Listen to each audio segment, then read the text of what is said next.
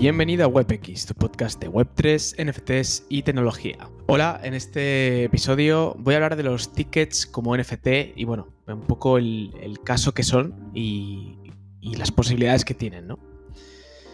Bueno, pues eh, al final los NFTs se pueden enlazar con cualquier tipo de, cosa, ¿no? Y se pueden utilizar para básicamente lo que quieras, porque son código y son muy maleables, ¿no? Eh, se puede utilizar como libros NFT se pueden crear juegos dentro de los NFT porque se puede enlazar con un archivo .html, que es el de las, de las webs. Y se pueden hacer mil millones de cosas. Entonces, eh, obviamente, el, tema de los tickets, pues es algo interesante, ¿no? De hecho, hace no mucho estuve moderando una mesa redonda y en ella, eh, bueno, era sobre todo del mundo deportivo. Y eh, se hablaba mucho de, esto, ¿no? Como es algo que, bueno, que esperan dentro del mundo deportivo que, eh, digamos que se lance pronto, ¿no? O que tenga más adopción pronto. Entonces, actualmente hay empresas como Ticketmaster que han empezado eh, poco a poco a jugar con esto, ¿no? Aunque bueno, han sido pequeñas pruebas y todavía está ahí ¿no? Pero bueno, vamos a ver un poco las ventajas y también los problemas que solucionarían em, tener tickets como, como NFT. El primero de todos es el, más obvio, aunque depende de la adopción, ¿no? Y es el tema de la falsificación. Hace no mucho hubo en la. creo que fue la final de la Champions. Hubo un gran problema. Y es que, bueno, fue un auténtico caos porque al parecer se comenta que hubo bastante falsificación de, tickets, ¿no? Entonces, bueno, entró muchísima gente, luego otra gente se coló directamente, que eso no tiene que ver con esto. Pero básicamente el problema era la, falsificación, ¿no? La, venta de entradas falsas. Tú, por ejemplo, además se da mucho en la reventa, ¿no? Tú, por ejemplo, em, pues dices, oye, no quedan tickets, voy a comprar uno de la reventa, se lo compras a alguien que parece que es original, pero no. ¿no? Entonces, claro, si utilizásemos blockchain para esto, ¿no? Si fueran NFTs, por ejemplo, podríamos eh, perfectamente, mm, oye, decir, vale, este ticket lo ha creado la UEFA o quien sea, ¿no? La FIFA, quien sea en este caso, y, eh, sé perfectamente que, es original, ¿no? ¿Qué pasa? Que claro, para llegar a este punto primero hay que entender bien eh, cómo funciona el blockchain y todo esto, ¿no? A eso me refiero con el tema de adopción. Entonces, em, claro, es un, es un problema, ¿no? Porque al final, de hecho a día de hoy ocurre, ¿no? Que hay gente que compra NFTs que son falsos, básicamente, no son, o sea, son estafas, pensando que sea original porque no saben leer los datos de la blockchain, ¿no? Entonces, claro, para llegar a este punto, pues obviamente tenemos que entender un poco, o la gente tiene que entender, el usuario tiene que entender cómo funciona la blockchain, ¿no? Entonces, bueno, eso es una de las primeras ventajas, ¿no? El utilizar blockchain, ya sea si es un NFT o no, eh, pues ya nos da esto, ¿no? Sobre todo si, si, lo, si lo piensas, de cara a que no sea solo un organismo el que venda las entradas, como puede ser Ticketmaster, sino que sean muchísimos organismos, ¿no? Que se descentralice esa distribución de entradas. Luego, otro de los problemas que hay eh, es el tema de la reventa, ¿no? Eh, si, lo piensas, bueno, eh, pues se intentan un poco paliar esto, pero a día de hoy, pues no mucho, ¿no? llega alguien a un concierto, se compra 100 entradas y luego, o sea, se agotan y luego las revende por cinco veces más el precio, se inflan los precios muchísimo y bueno, pues no se puede hacer mucho sobre esto, ¿no? Em, la cosa es que, eh, bueno, si fueran NFTs, eh, quizás en un principio pues no podrías limitar cuántas, cuántos NFTs se compran por wallet, ¿no? Pero sí que podrías establecer las condiciones del smart contract que si, em, imagínate que se venden por 10 euros las entradas y luego esta persona que quiere revenderlo, pues lo revende por 100.000, ¿vale?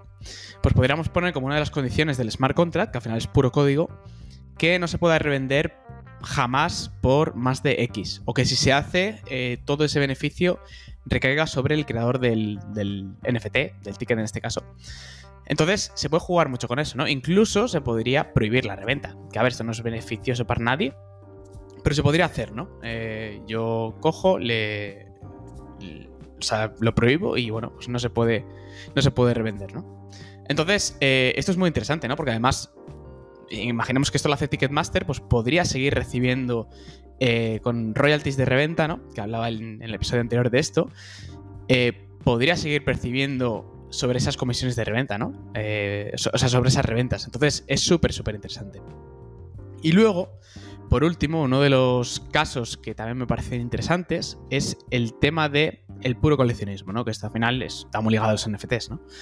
Entonces, eh, ¿qué pasa? Que tú, por ejemplo, cuando vas a un evento, cuando vas a un concierto o lo que sea, a día de hoy es rara la persona que se guarda eh, un ticket físico, ¿no? Y es que además ya no se hacen tickets físicos, es decir, te mandan un correo de Ticketmaster o lo que sea. Si eso te lo imprimes, que yo a día de hoy no conozco a casi nadie que lo imprima. Y bueno, pues en todo caso tendrías un recuerdo físico que, uno, te ocupa un espacio, ¿no? En, en tu casa, donde sea, que al final puedes acumular X, no puedes acumular muchísimos. Y dos, pues a nivel conmemorativo, pues no, mola, ¿no? Porque es un papel impreso que lo puedes imprimir 100 millones de veces, o sea, no, tiene mucha gracia. Entonces, ¿qué pasa? Que si fuera un ticket de NFT, sí que lo podrías almacenar en tu wallet, no te ocupa nada de espacio en tu espacio físico, digamos. Y, eh, y oye, es un recuerdo de algo que, hiciste, ¿no? Y es que luego, además, con esto también tiene sus ramificaciones, ¿no? Porque al ser blockchain, imagínate que fuiste a, a un concierto, no sé, de ACDC, por ejemplo, hace 10 años lo tienes en formato NFT y ACDC dice, pues lanzamos un descuento o lanzamos un cualquier tipo de recompensa, ¿no? A toda esta gente que tenga eh, el ticket de NFT de hace 10 años, de este concierto que, hicimos. Entonces, mola muchísimo más, ¿no? Se crean dinámicas que de otra forma, eh, con las, digamos, con, con, lo que hay actualmente, pues no es tan conseguible, ¿no?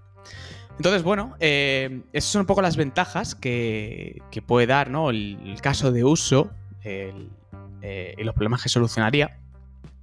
Y eh, un poco por, por contar dónde estamos y bueno, qué hace falta para, llegar hasta aquí.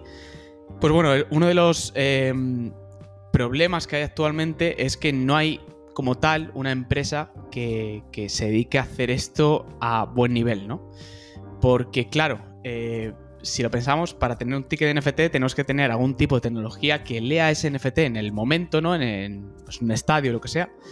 Y em, sería algo así como tú lo firmas con tu wallet, ¿no? Y te deja pasar, ¿no? Eh, la persona porque, vale, yo tengo este NFT.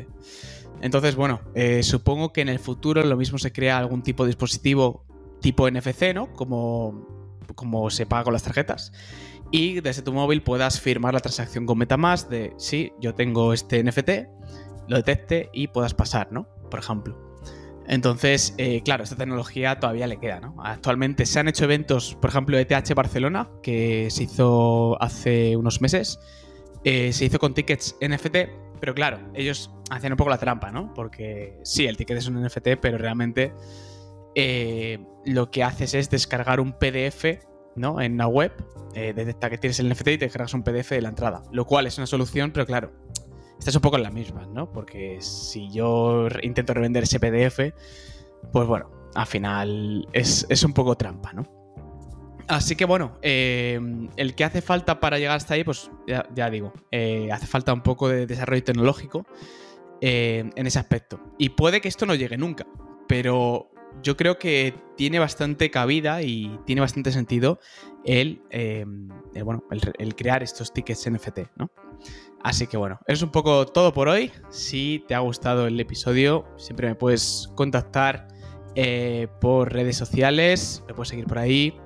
Eh, It's Alex Granados es mi, mi nombre en Twitter. Y si tienes alguna duda, si tienes algún comentario, ya he recibido algún que otro comentario en Twitter, em, me puedes mandar un correo a hola.alexgranados.com y bueno, pues nos vemos en el próximo episodio, así que adiós.